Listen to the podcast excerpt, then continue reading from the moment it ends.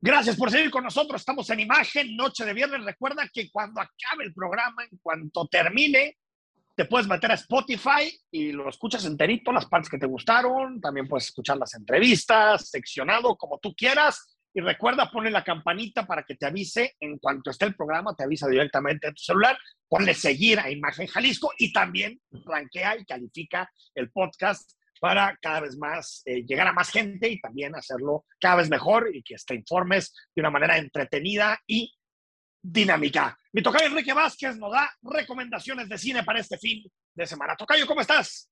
Vámonos con un par de recomendaciones en Netflix, dos propuestas extremadamente opuestas entre sí. La primera de ellas tiene que ver con este subgénero del documental que Netflix ha sabido explotar muy bien y que casi siempre tenemos a la vista dentro de lo más visto dentro de esta plataforma. Se trata de lo que en Estados Unidos se llama True Crime, o sea, crimen verdadero. Estas historias de la vida real narradas en un documental como producto de una investigación del director que a veces va más allá de las cabezas parlantes, de las talking heads o de los entrevistados que cuentan sus experiencias a la cámara, sino que también hacen recreaciones de los hechos, incluso en eh, técnicas de animación.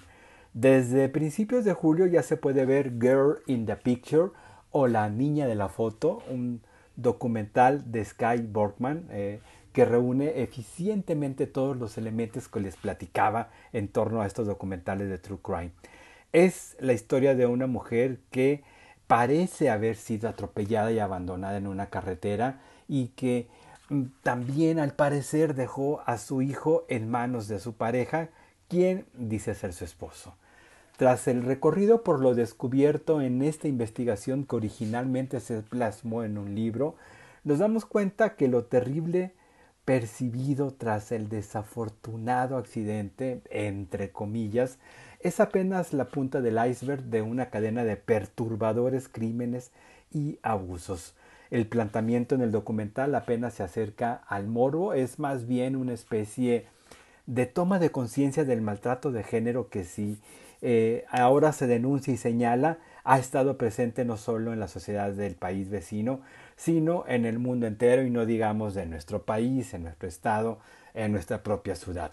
La chica de la foto, cinematográficamente hablando, es un solvente trabajo de puesta en imágenes y recreaciones que Además, la directora le imprime un tono muy acertado de thriller al ir desplegando la información de este caso que fue muy sonado en Estados Unidos en su momento. Repito, la película, el documental se llama La chica de la foto, Girl in the Picture, su título en inglés, y está desde ya en Netflix. Y ahí mismo en Netflix para quienes deciden mejor alejarse de estos terribles crímenes dramáticos. Les traigo como propuesta para ver en casa junto con los niños, toda la familia junto, eh, Monstruo del Mar, que originalmente se llama The Sea Beast, la bestia marina, haciendo referencia a aquella primera película de 1926 que llevó al cine Las aventuras de Moby Dick, la famosa novela El cuento de Herman Melville. Y la mención a esta famosa ballena es porque seguramente encontrarán varias referencias a ella en este estupendo trabajo de animación de los estudios de Netflix en alianza perdón, con Sony, que es sorprendentemente entretenido y que involucra las aventuras marinas de un barco legendario llamado El Inevitable en una época en donde en alta mar hay batallas contra monstruos y bestias marinas.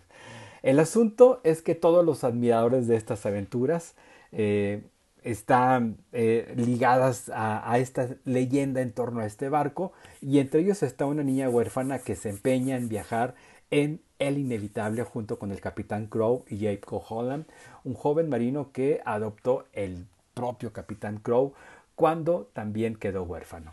Hay secuencias espectaculares sobre el mar y además de Moby Dick vendrá a la mente la saga de cómo entrenar a tu dragón, aquella película de 2010, por un par de hechos que no les adelanto y pueden descubrir, insisto, en familia. Por cierto, si tienen ganas de volver a ver cómo entrenar a tu dragón, está disponible también en Netflix. Por lo pronto, Monstruo del Mar es una película de espléndida animación, inteligente y de cierto espíritu antiguo pero con un tema de trasfondo a favor de la ecología y por supuesto del empoderamiento femenino faltaba más.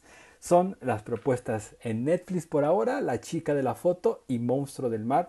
Nos escuchamos el próximo viernes, pero mientras tanto pueden encontrarme para más recomendaciones en mi cuenta de Twitter, en donde estoy como arroba Enrique Vázquez-bajo. Gracias Tocayo, muy buen fin de semana. Pues hasta aquí llegamos. Recuerda también que te puedes registrar en cualquier momento. Apunta el WhatsApp de imagen 3315 6381 36 la próxima semana se va sin boleto de vuelta, otras crónicas, unas crónicas del otro lado de Ana de Uribe, un libro muy bonito que tiene que ver con la migración. Lo amigo de la Rosa, llegamos al final de esta semana, pero el lunes estamos de regreso. Y de mi parte que vengan los tequilitas para ti, los whiskitos. Y Así el lunes, por cierto, por cierto, Enrique, el alcalde Pablo Lemus dijo que va a tener noticias respecto a CAPSA. No sabemos de qué tipo, pero dijo que iba a haber noticias. Noticias en torno a CAPSA, pues veremos. veremos. Muy buen fin de semana. Yo me despido, soy Enrique Tucen. Que descanses. Nos reencontramos el lunes a las 8 en imagen.